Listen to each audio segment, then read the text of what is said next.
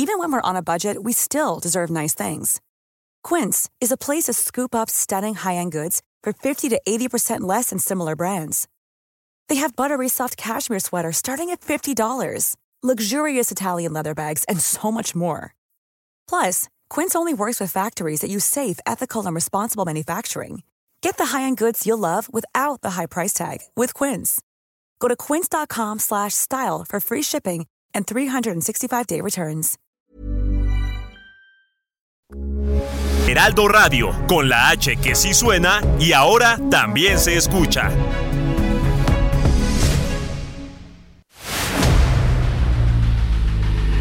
El dedo en la llaga. Había una vez un mundo en el que nadie creía. Un país de historias inexplicables. Una nación con personajes asombrosos. Santo Tomás tenía razón. Hay que ver para creer. El México increíble, las verdades que duelen, la voz de los que callan, el dedo en la llaga. Infórmate, diviértete, enójate y vuelve a empezar. El Heraldo Radio presenta El Dedo en la Llaga con Adriana Delgado. Mi cuenta de ahorros, mi pasta dental, mi guitarra Fender y mi celular, mi libro de sushi comprado en Perú, mi bata de baño y mi champú, oh mi bici, mi moto, mis discos de rock, mi piano de cola, mi televisor mi crema humectante, mis gafas de sol, mi silla y mi estante, todo lo que tengo es tuyo, la única en mi vida, tuyo, tuyo, tuyo, la razón de mis anhelos, tuyo, tuyo, tuyo, el vaivén de mis te quiero.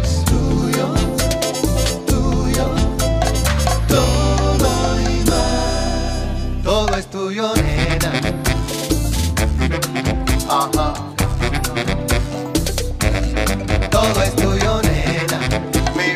Buenas tardes, ¿cómo están? Les saluda con mucho gusto Adriana Delgado a través de este programa El Dedo en la Llaga. Sí, estamos transmitiendo por la 98.5 FM a través de todo el país. Y siendo las 3, 2 de la tarde con, 20, con 30 segundos, estamos escuchando a Juan Luis Guerra y su 440. Este maravilloso cantante y compositor de Santo Domingo, República Dominicana. Y esta canción, que yo no la conocía, la verdad, me encantó. Las letras de Juan Luis Guerra son una maravilla, una exquisitez. Y es un gran músico. Sí, se llama Kitipun. A ver. Mi agua perrien y mi camomila para yo hacerme un té. Bueno, así iniciamos este dedo en la llaga y iniciamos con esta información que se acaba de dar hace pocos minutos y es que capturan en Oaxaca a el, al ex fiscal de Veracruz, Jorge Winkler Ortiz, y fue detenido en Puerto Escondido, estado de Oaxaca, y confirmó la Fiscalía del estado de Veracruz y será trasladado al penal de Pacho Viejo, municipio de Coatepec, para ser presentado en audiencia inicial ante un juez de control. Y tenemos toda la información con Juan David Castilla, corresponsal en Veracruz del Heraldo Media Group. Juan David, ¿cómo estás? Muy buenas tardes, Adriana. Te saludo con mucho gusto desde el estado de Veracruz. Efectivamente, Adriana, me encuentro afuera del penal de Pacho Viejo, municipio de Coatepec, ubicado a unos 10 kilómetros de la ciudad de Jalapa, la capital del estado, donde se espera que en las próximas horas se ha ingresado el exfiscal de Veracruz, Jorge Winkler Ortiz, que, como bien lo mencionabas, fue detenido en Puerto Escondido, estado de Oaxaca. La Fiscalía General del Estado, a cargo de Verónica Hernández Yadanz, nos confirmó que elementos de la Secretaría de la Defensa Nacional, el Centro Nacional de Inteligencia, la Coordinación Nacional Antisecuestro, la Secretaría de Seguridad y Protección Ciudadana y de la Policía Ministerial de Veracruz ejecutaron una orden de aprehensión en su contra por los presuntos delitos de desaparición forzada y privación ilegal de la libertad en su modalidad de secuestro, Adriana. Decirte también que el exabogado personal del exgobernador panista Miguel Ángel Yunes Linares será trasladado eh, desde aquella entidad hasta el estado de Veracruz, donde será presentado en audiencia inicial ante un juez de control del décimo primer distrito judicial de Jalapa. Eh, Adriana Jorge Winkler estuvo tres años prófugo de la justicia, luego de haber sido separado del cargo por el Congreso del Estado el 3 de septiembre de 2019, y esto presuntamente al no haber acreditado los exámenes de control y confianza. Eh, te comento, en este momento estoy afuera del penal de Pacho Viejo, afuera de las salas de juicios orales, donde se espera que más adelante, en el transcurso de las horas, llegue aquí eh, Jorge Winkler para ser presentado ante el juez de control. Se espera que sea eh, legalizada su detención, se ha imputado por estos delitos que te comentaba y pues más adelante daremos seguimiento a este caso, Adriana. Juan David, este, ¿hay alguna reacción de Miguel Ángel Yunes, quien fue gobernador de Veracruz en hasta este momento?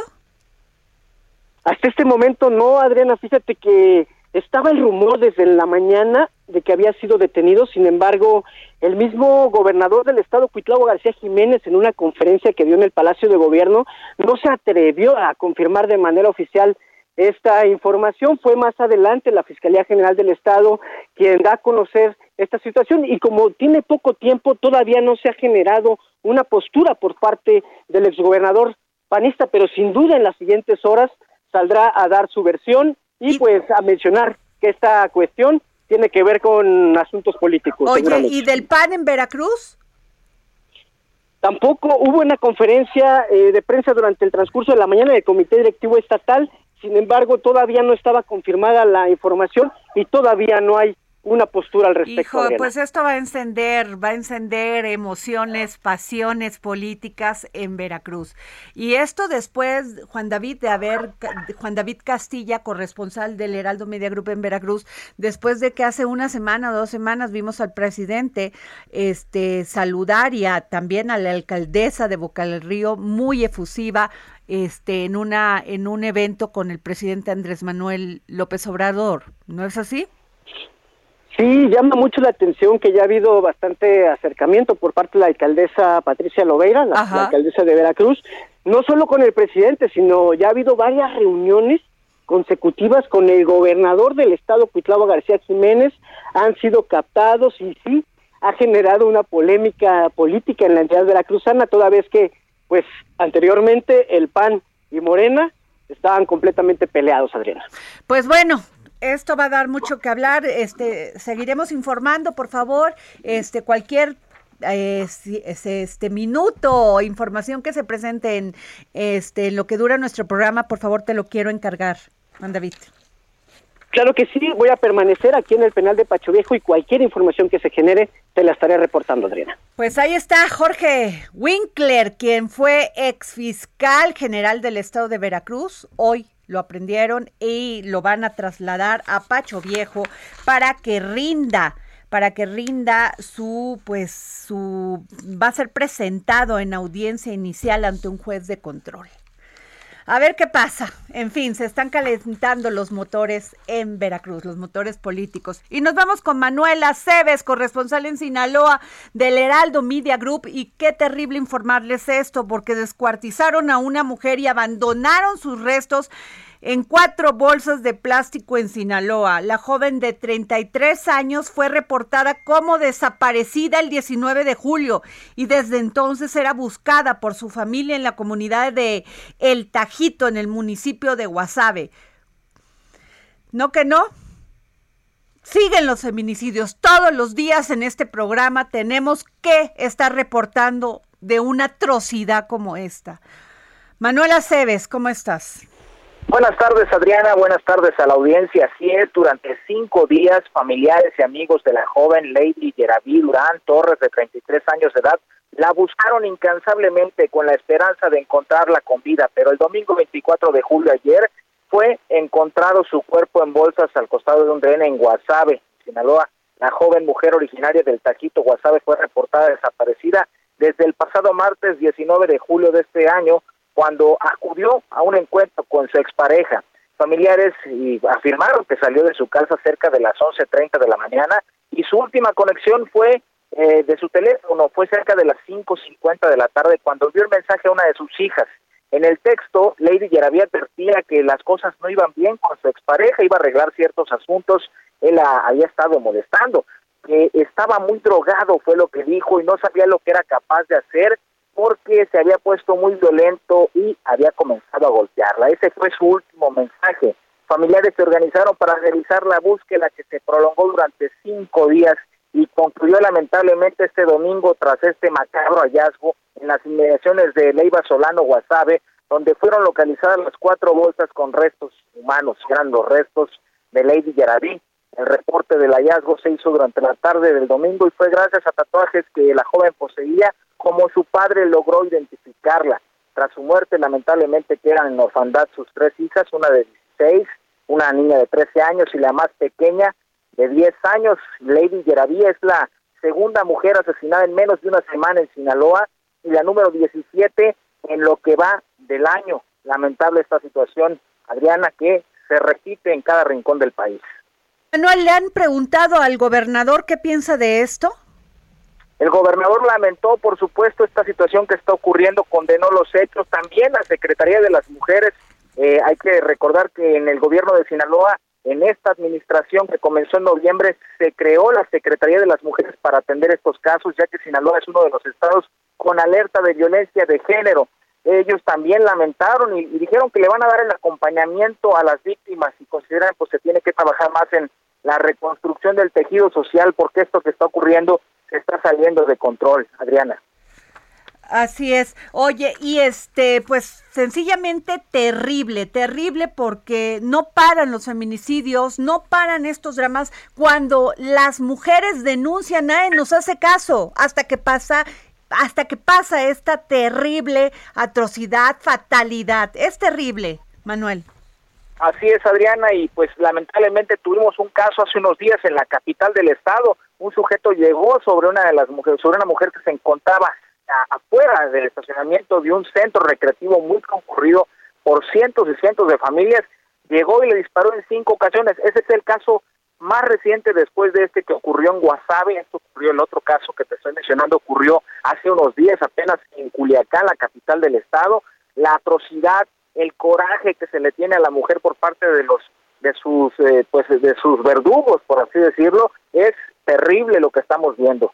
Pero los el gran cómplice de estos delitos de estas este de esta violencia contra la mujer sabes quién es la impunidad. La impunidad. La impunidad Manuel porque no hacen nada, no hacen nada ni el gobierno, ni los gobiernos estatales, no hacen nada, las fiscalías, los ministerios públicos no están capacitados.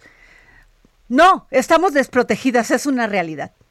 Gracias. hay una doble victimización, lamentablemente hay una doble victimización porque cuando las mujeres acuden a denunciar que están siendo víctimas de hostigamiento y de amenazas, llegan al Ministerio Público y prácticamente ahí se les trata como delincuentes, cuando sería debería ser lo contrario. En fin, muchas gracias Manuel Aceves, gracias a compañero corresponsal en Sinaloa. Y nos vamos con Javier Ruiz, reportero del Heraldo Media Group, porque estudiantes rechazados de educación media superior se manifiestan frente al Instituto Politécnico Nacional. Javier.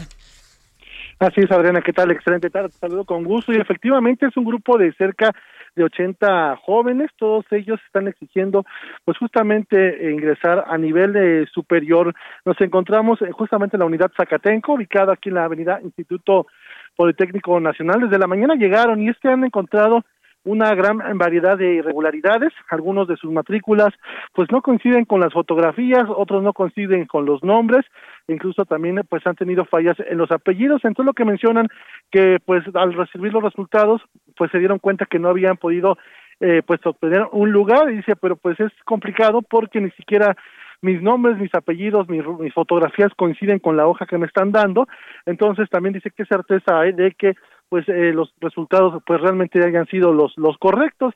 Muchos de ellos dicen, la verdad yo tengo promedio entre nueve, nueve, cinco, son alumnos que lo que refieren es prácticamente pues yo me hacía un hecho ya en el Politécnico, incluso algunos de ellos vienen de CECITS que tienen pues prácticamente ya el pase directo a nivel superior en el Politécnico, sin embargo la sorpresa es de que pues no se quedaron y es por ello que han llegado a manifestarse justamente a este punto a la administración escolar que se encuentra en este lugar. Sin embargo, pues desafortunadamente eh, ya comenzaron las vacaciones y no hay nadie que los reciba del Politécnico. Ellos salieron el viernes pasado, regresan hasta el próximo 8 de agosto y es por ello que únicamente pues personal que se encuentra en el Politécnico les ha solicitado pues eh, nombres, apellidos correctos con teléfonos, correos para poderlos eh, posteriormente ya que regrese el personal de administración pues dárselos y por supuesto que estén checando caso por caso, se desconoce si nuevamente se les vaya a hacer el examen. Sin embargo, pues ellos por ello han bloqueado la circulación de este punto.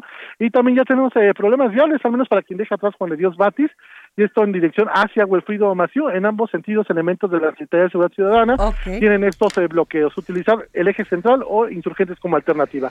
Adriana, el reporte que tenemos. Muchas gracias, querido Javier, gracias compañero. Y bueno, a ver, ¿qué les cuento? Desde la semana pasada hemos estado en esta, en este debate que ha, que se ha generado por, por este pues todo este tema de la de que eh, este gobierno del presidente Andrés Manuel López Obrador no ha respetado el acuerdo firmado a finales del 2003 y que lo, este, lo impulsó eh, Enrique Peña Nieto. Bueno, hablamos con Idelfonso Guajardo, que fue quien era el secretario de, de Economía. Hablamos también con, con el abogado este, José María Lujambio nos dio su opinión sobre las consecuencias tanto económicas como jurídicas que traería esto. Bueno, a ver, les cuento, este los coordinadores parlamentarios en la Cámara de Diputados, Jorge Romero del PAN y Luis Espinosa Cházaro del PRD, dijeron que reprobaban que el gobierno federal abra las puertas a querellas comerciales y diplomáticas con los socios del Tratado de este del TECMEC entre México, Estados Unidos y Canadá. Es, Canadá pues está aparentemente también está apoyando esto de Estados Unidos porque pues se, se iba a establecer que iban a permitir el desarrollo de la inversión privada en el sector energético, cosa que pues pues no fue.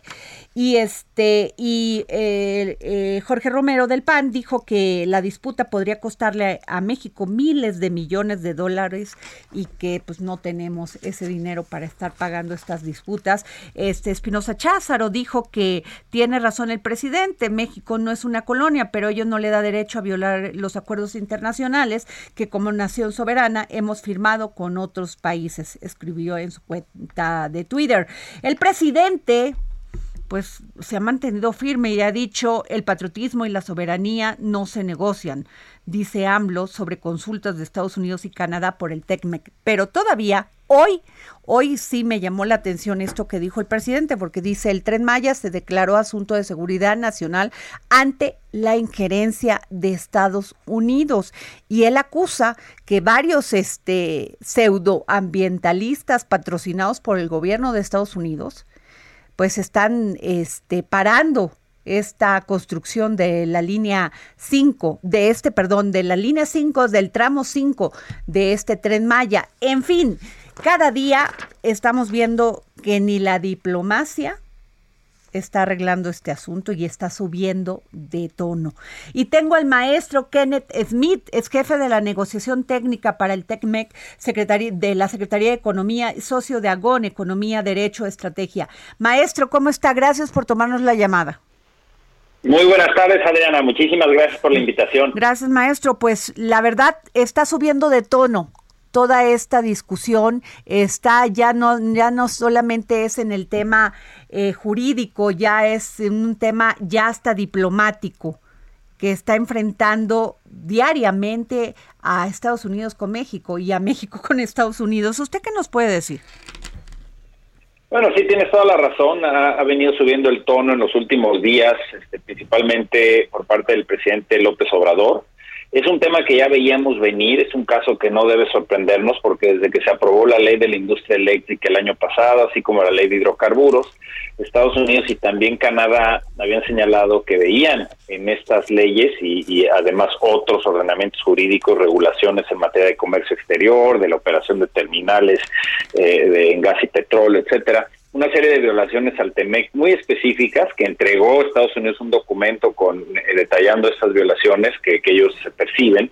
En el capítulo de anex de acceso a mercados del tratado todo lo relativo a la protección de las inversiones eh, el capítulo de empresas propiedad del Estado que prohíbe que la regulación discrimine en contra de los privados y a favor de las empresas propiedad del Estado. También hay cuestiones ambientales que se ponen sobre la mesa en fin una serie de, agravios que percibe Estados Unidos y que no se han logrado resolver en este último año y medio más o menos a través del diálogo, tanto a nivel técnico, ministerial, inclusive en las, en las visitas presidenciales.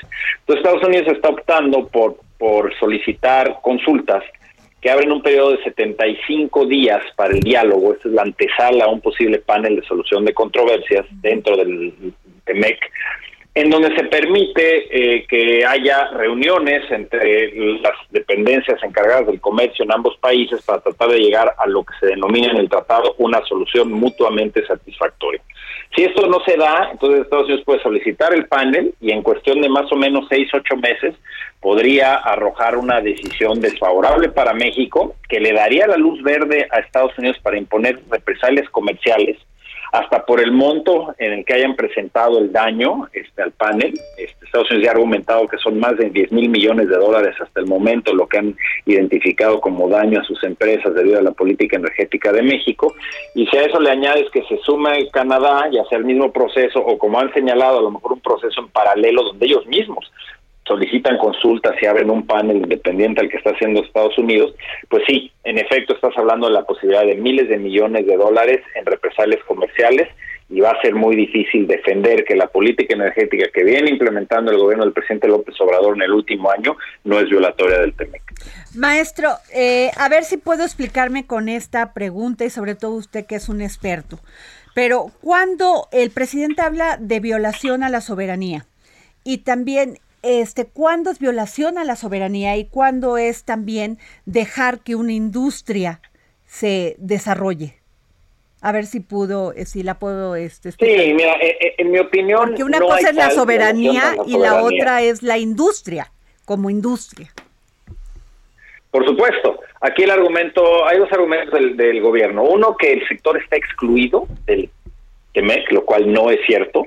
Hay un capítulo 8 que reitera estos aspectos soberanos de México en el sentido de ser un país soberano que puede cambiar su constitución y sus leyes y que reitera que los recursos de hidrocarburos le pertenecen a la nación, pero eso es simplemente un enunciado de lo que ya dice nuestra constitución y de ninguna manera exime a México de tener que cumplir con lo que se comprometió en el tratado en materia de energía. Todos estos capítulos que te mencionaba de inversión, empresas del Estado, acceso a mercados, contienen elementos que cubren el sector energético, están eh, incluidos y están protegidos. Entonces, no hay violación alguna cuando México negocia un tratado refleja lo que está plasmado en su constitución y en su régimen legal vigente.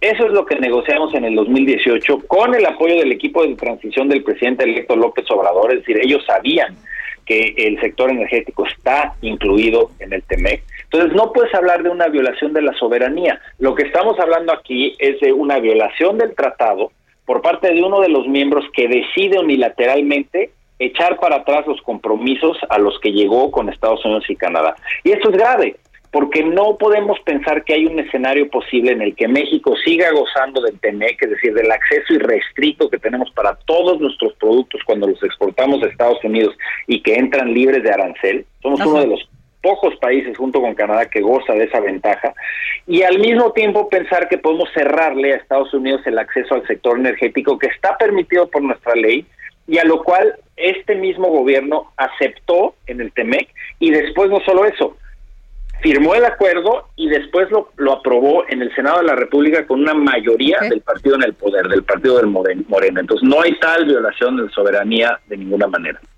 Pues Muchas gracias, maestro Kenneth Smith, es jefe de la negociación técnica para el TECMEC y este de la Secretaría de Economía, socio en Agón Economía, Derecho, Estrategia. Gracias, maestro. Muchísimas gracias, Adriana. Gracias, gracias, maestro. Jorge Sandoval. Mm, pues muy rápido, Adriana, te doy información. Claudia Sheinbaum hizo un llamado para defender la propuesta de reforma electoral, así como la soberanía nacional en materia energética en los foros realizados en los estados de Hidalgo y Colima este fin de semana. Destacó que es necesario informar de estos importantes temas de carácter nacional, puerta cerrada. Con la reforma electoral traería un ahorro de 24 mil millones de pesos que mejor se invierta en educación y salud si alguien aspira a un puesto en un instituto electoral o en el Poder Judicial que se lo gane con el apoyo de la gente, no más dinero a partidos políticos o cuotas de poder de políticos en esas instituciones. Yo estoy de acuerdo con ello. Nos vamos a un corte y regresamos. Yo estoy de acuerdo con ella, ya. mis dos maraquitas para tocar. Sigue a Adriana Delgado en su cuenta de Twitter arroba Adri Delgado Ruiz. Además, te invitamos a enviar tus opiniones y comentarios en texto o por mensaje de audio a través de WhatsApp al 55 2544 3334. Y si quieres escuchar El Dedo en la Llaga de El Heraldo Radio, en cualquier momento y donde quiera que te encuentres, descarga el podcast disponible en Spotify y iTunes.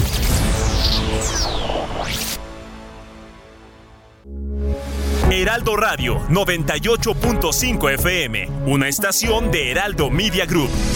Transmitiendo desde Avenida Insurgente Sur 1271, Torre Carrachi, con 100.000 watts de potencia radiada. Heraldo Radio, la H que sí suena y ahora también se escucha.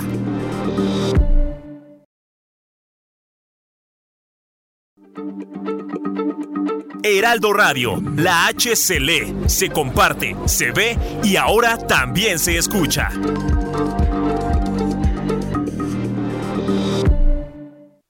Sigue a Adriana Delgado en su cuenta de Twitter en arroba Adri Delgado Ruiz. Y envíanos tus comentarios vía WhatsApp al 55 25 44 33 34 o 55 25 02 21 04. Adriana Delgado entrevista en exclusiva a la jefa de gobierno de la Ciudad de México, Claudia Sheinbaum. Otro momento difícil en su gestión como jefa de gobierno es sin duda el atentado a Omar García Harfuch. Sí, muy a difícil. Su secretario de Seguridad Ciudadana. Eh, ese día salgo temprano de, de su casa y me informan que, había vivido un atentado. Le llamo por teléfono de inmediato al jefe general de la Policía de Investigación, a la fiscal y a los mandos de policía. Y pregunto quién está en ese momento. Estaba un mando de policía y le dije, pues pónmelo en el teléfono. Yo quería saber si estaba vivo, lo primero que nada. Eh, hablo con él y Omar con su generosidad lo primero que me dice es, doctora... Es hey, it's Ryan Reynolds and I'm here with Keith, co-star of my upcoming film, If, only in theaters May 17th. Do you want to tell people the big news? All right, I'll do it. Sign up now and you'll get unlimited for $15 a month in six months of Paramount Plus Essential Plan on us. Mintmobile.com slash switch. Upfront payment of $45 equivalent to $15 per month. Unlimited over 40 gigabytes per month. Face lower speeds. Videos at 480p. Active Mint customers by 531.24 get six months of Paramount Plus Essential Plan. Auto renews after six months. Offer ends May 31st, 2024. Separate Paramount Plus registration required. Terms and conditions apply if rated PG. Cuídese. Estoy bien, cuídese. Eh, Y, e igual veníamos al gabinete de seguridad, conocer qué fue lo que pasó y de inmediato informar. Bajamos a, convocamos a conferencia de prensa, informamos y, y después pues realmente se ha hecho un trabajo muy importante en el tema de seguridad. También es un trabajo en equipo. Es la Secretaría de Seguridad Ciudadana, que en efecto tiene un hombre muy valiente al frente, que sabe hacer equipo con, con la policía pero también nosotros, eh, en el gabinete de seguridad está la fiscal general. Y entonces hay un trabajo muy coordinado con la Fiscalía General de Justicia Hemos hecho comisiones de seguridad ciudadana en las colonias, eh, trabajamos con la defensa, con la Marina, con la Guardia Nacional. Eh, entonces, sí son momentos difíciles, pero son momentos de toma de decisiones, eh, de no esconderse, sino afrontar y, y después darle seguimiento. Jueves, 11 de la noche, El Dedo en la Llaga, Heraldo Televisión.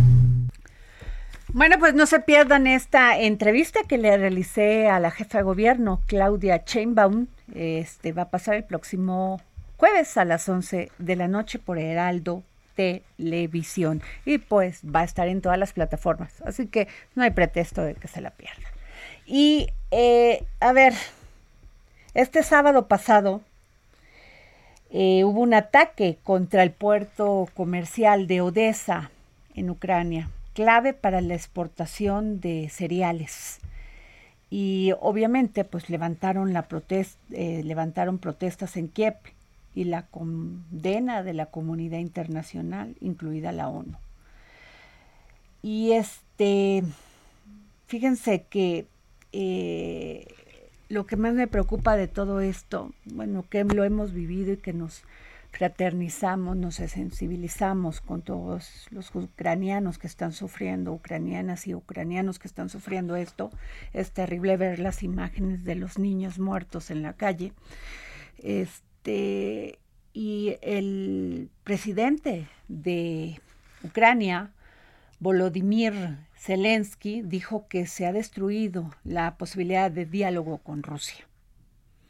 Y esto fue un día después de la firma en Estambul de un acuerdo entre ambos países para desbloquear la exportación de cereales. Los, los, este, los rusos han dicho que ellos pues no le vieron, o sea, su, su, su ¿cómo se dice en el tiro cuando ah, se me acaba de ir el, el cuando vas eh, bueno, que ellos no querían darle a un silo de cereales, sino que ellos, pues, su, le iban directamente, el ataque iba dirigido, perdón, a un barco militar ucraniano y de armas entregadas por Estados Unidos. Tengo en la línea a Daniel Villalón, politólogo especialista en Europa de Este, diplomático en Rusia y alto ejecutivo de importantes empresas rusas, tanto privadas como estatales, en Latinoamérica.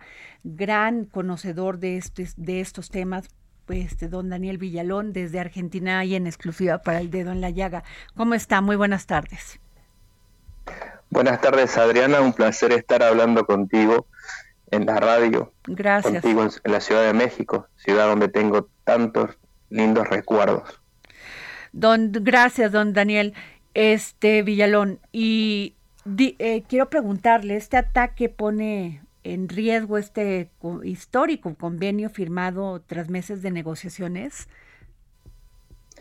Bueno, Adriana, es difícil. Eh, yo recuerdo, eh, no recuerdo, perdón, un conflicto bélico que esté en manos de semejante impudicia.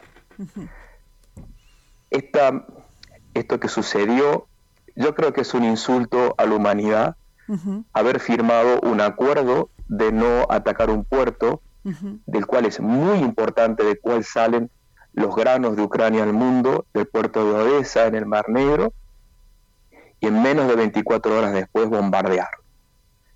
Obviamente que eh, se dio la impúdica excusa de que se estaba atacando un barco, pero no sé cómo no sé cómo será en México, pero acá en Argentina los barcos están en el agua. este, no se bombardeó ningún barco, se bombardearon, se bombardearon silos, silos de granos. Y también tenemos que entender el rol de Ucrania en el mundo. Ucrania es, uno, es el mayor productor de, granos del mundo. Hay muchos países, al afectar, golpear ese sector de la economía del país, produce más daño fuera de Ucrania que dentro de Ucrania. Hay países que literalmente van a entrar en situación de hambruna. Pero esto, que fue un, gesto, una, acción de, de semejante impudicia, de, semejante pornografía política, no es el único, Adriana.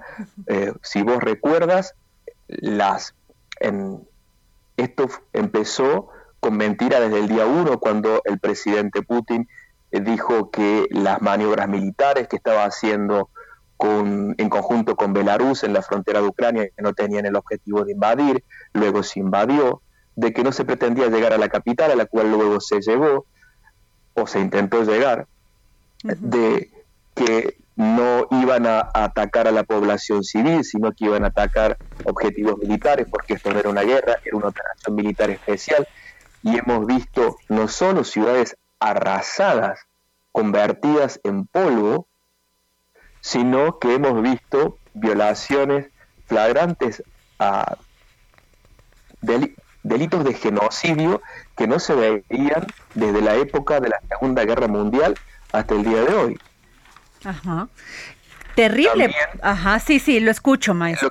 Lo, que sucedió en Irpin, lo que sucedió, lo que sucedió en Bucha, o sea, es, eso ha sido de una impudicia descomunal, donde se llevó a cabo un acto de genocidio al frente de las pantallas de un celular. Los vimos todos en las redes sociales, los vimos todos en los canales de televisión, en los medios.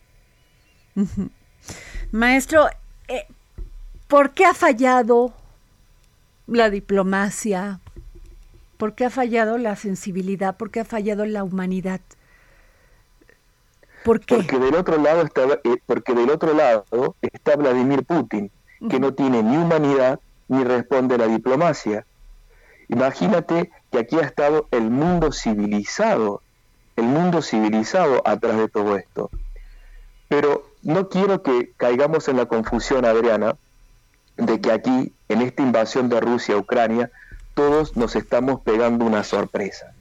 Esto es algo que los especialistas y que el mismo gobierno de Ucrania venía, venía alertando hace mucho tiempo. Tenemos que hacer unos retrotraernos, retrotraernos hasta el año 2013, eh, en noviembre, cuando el presidente títere que tenía Ucrania, títere de Vladimir Putin, que se llamaba Yanukovych, el presidente Yanukovych, hace un plebiscito donde eh, le consulta a su nación si quería tener un futuro mirando hacia la Unión Europea, el futuro, o mirando al pasado de la Unión Soviética, donde ganan en el referéndum, gana la posición de, la, de arrimarse, de unirse a la Unión Europea, y cuando el presidente va a firmar ese acuerdo de adhesión, el cual había sido producto de un referéndum popular,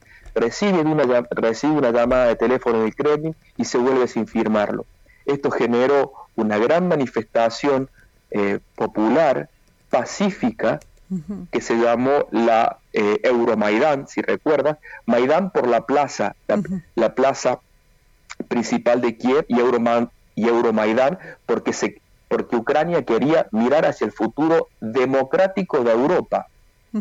Entonces, esa, esa, esa manifestación popular, pacífica, que empezó en el mes de noviembre del, del 2013, fue en el mes de febrero del 2014 violentamente reprimida por las fuerzas del presidente títere de Rusia, Yanukovych, que causó una cantidad de, chicos, jóvenes, estudiantes muertos, que terminó con la renuncia y la fuga de este, de este presidente de Ucrania, Yanukovych, títere del Kremlin, que no solamente se fue eh, corriendo a Rusia eh, con las zapatillas puestas, sino que también limpió el Banco Central y, limpió el, país.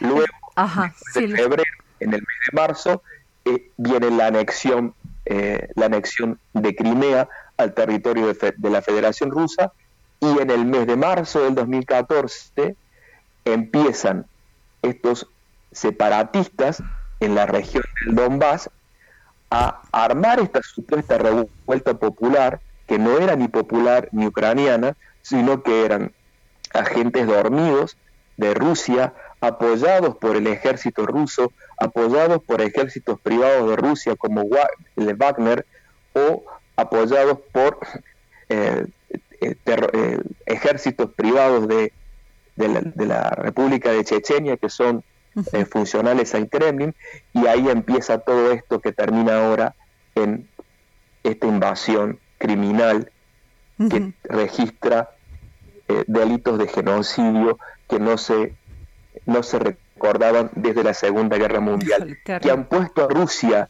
que han mudado a Rusia del lugar de vencedora del nazismo a prolongadora del nazismo en la actualidad. Maestro, eh, eh, a ver, estoy aquí con estas cifras, eh, maestro Daniel Villalón, politólogo, especialista, especialista en Europa del Este. Fíjese nada más.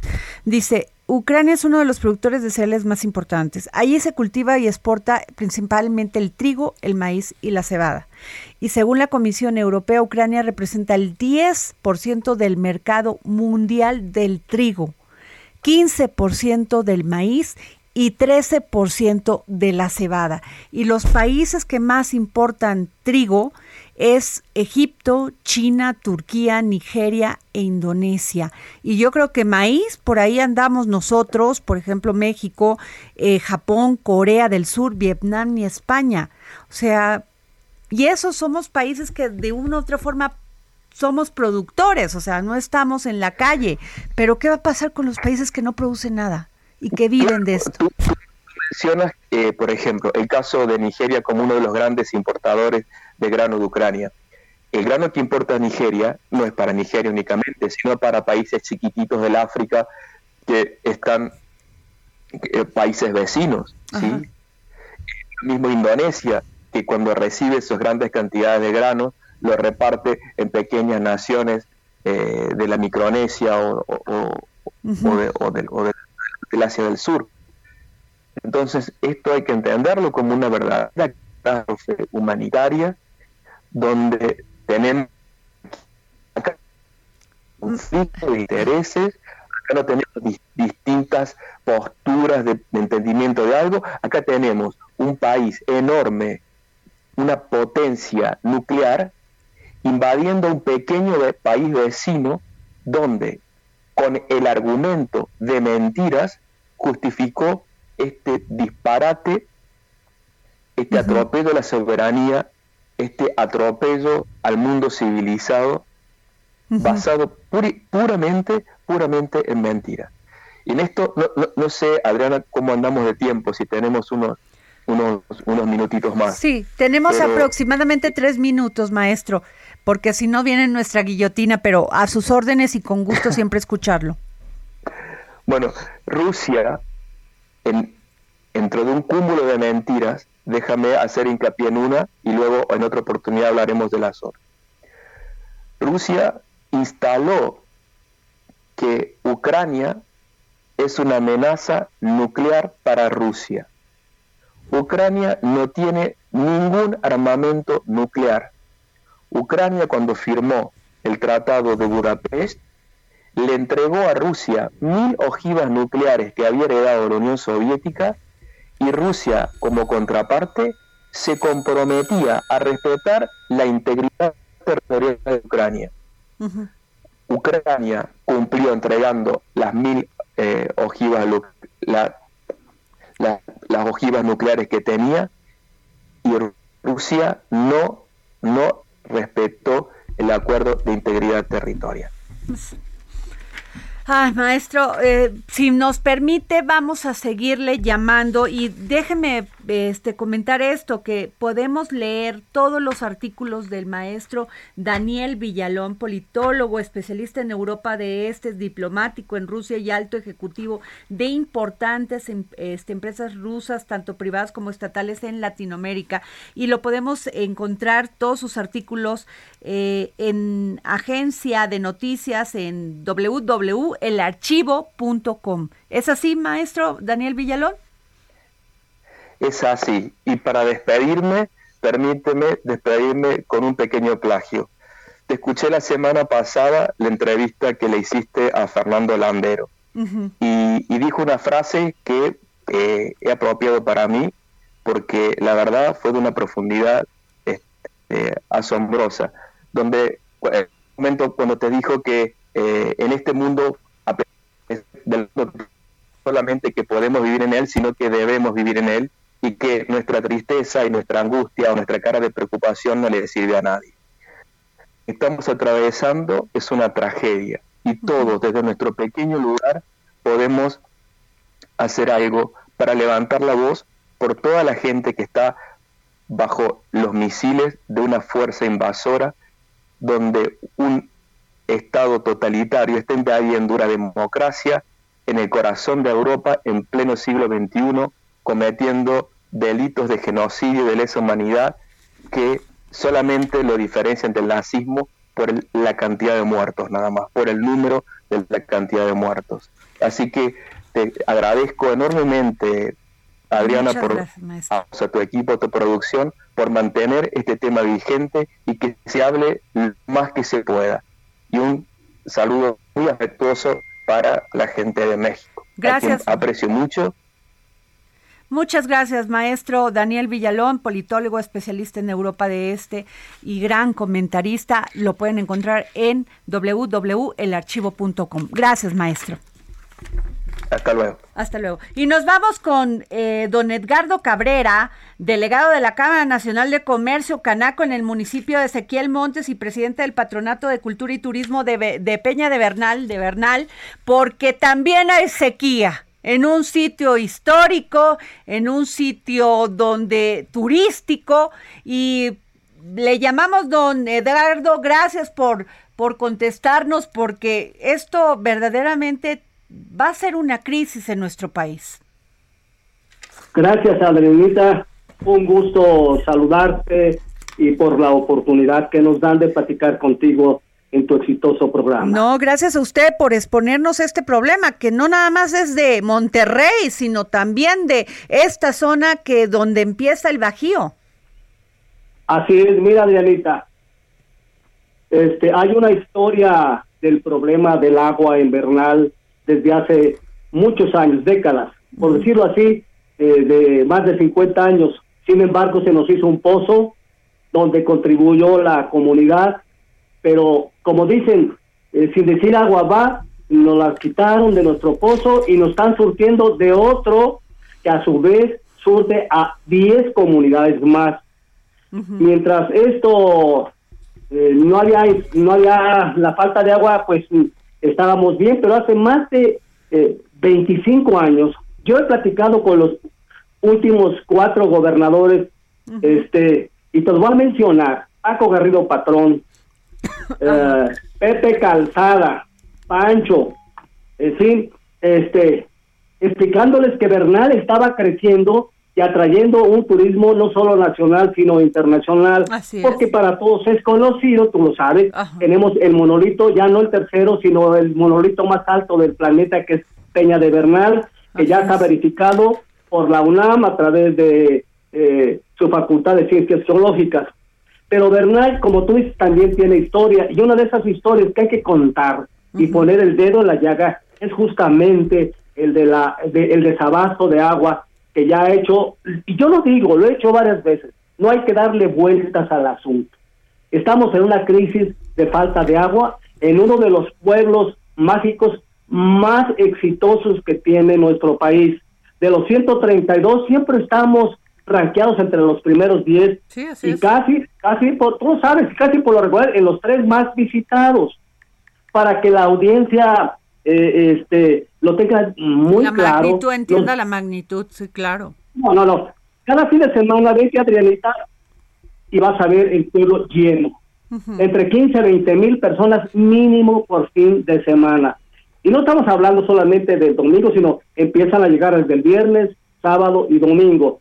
Bernal es el pueblo con más hoteles, con más hoteles y desarrollo turístico de todos los 132 pueblos mágicos. Claro. Es donde es donde todos los de Bernal hemos apostado y seguimos apostando este por tener un, pueblo mágico verdaderamente que reúna los requisitos que señala eh, la, la federación, pero Don Edgardo, yo le quiero preguntar algo porque tenemos, este, viene la, nuestra guillotina y tenemos dos minutos. Este, eh, estas concesiones, como pasó en Nuevo León, en Nuevo León se las dieron a, la, a las industrias acereras, cerveceras, y aquí se la dieron a una transnacional, Pilgrim Pride, que este, le dieron 21 pozos de los municipios para que lo explotara. ¿Es así?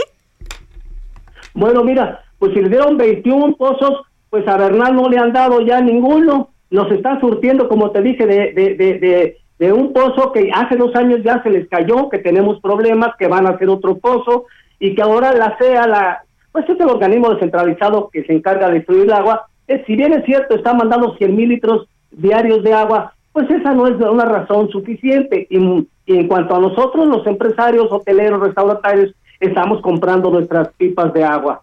Yo creo que tiene que voltear, tiene que voltear el gobierno a Bernal. Tiene que voltear por, porque estamos este, promoviendo no solo el turismo nacional e internacional, sino que damos muchos empleos, Adrianita. no, se, no, no podemos esperar mucho tiempo. Y si a una empresa particular le dan tantos pozos y, y, y a nosotros que somos, aunque seamos microempresarios, pero somos más de 200 microempresarios, pues hombre, eso no lo vemos bien. Pues muchas gracias, don Edgardo Cabrera, delegado de la Cámara Nacional de Comercio, Canaco, en el municipio de Ezequiel Montes y presidente del Patronato de Cultura y Turismo de Bernal. Gracias por alzar la voz y pues esa es la historia de aquí, de este país, donde dieron concesiones de agua y de pozos a diestra y siniestra. Muchas gracias, don Edgardo.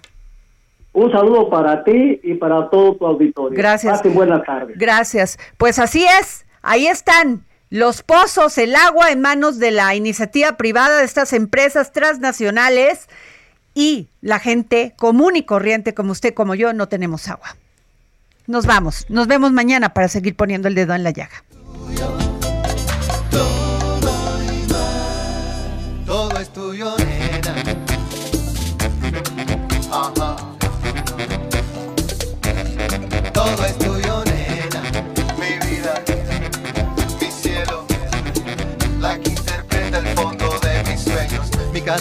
conuco. Mis flores de primavera. Y el rinconcito de la luna. Todo es tuyo, bella. Y cada vez que yo te veo caminar, mi corazón.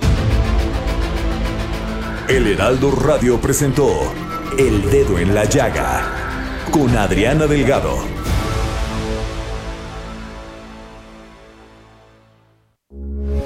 Heraldo Radio 98.5 FM, una estación de Heraldo Media Group. Transmitiendo desde Avenida Insurgente Sur 1271, Torre Carrachi, con 100.000 watts de potencia radiada. Heraldo Radio, la H que sí suena y ahora también se escucha. Planning for your next trip? Elevate your travel style with Quince. Quince has all the jet setting essentials you'll want for your next getaway, like European linen, premium luggage options, buttery soft Italian leather bags, and so much more. And is all priced at 50 to 80% less than similar brands. Plus, Quince only works with factories that use safe and ethical manufacturing practices. Pack your bags with high-quality essentials you'll be wearing for vacations to come with Quince. Go to quince.com/pack for free shipping and 365-day returns.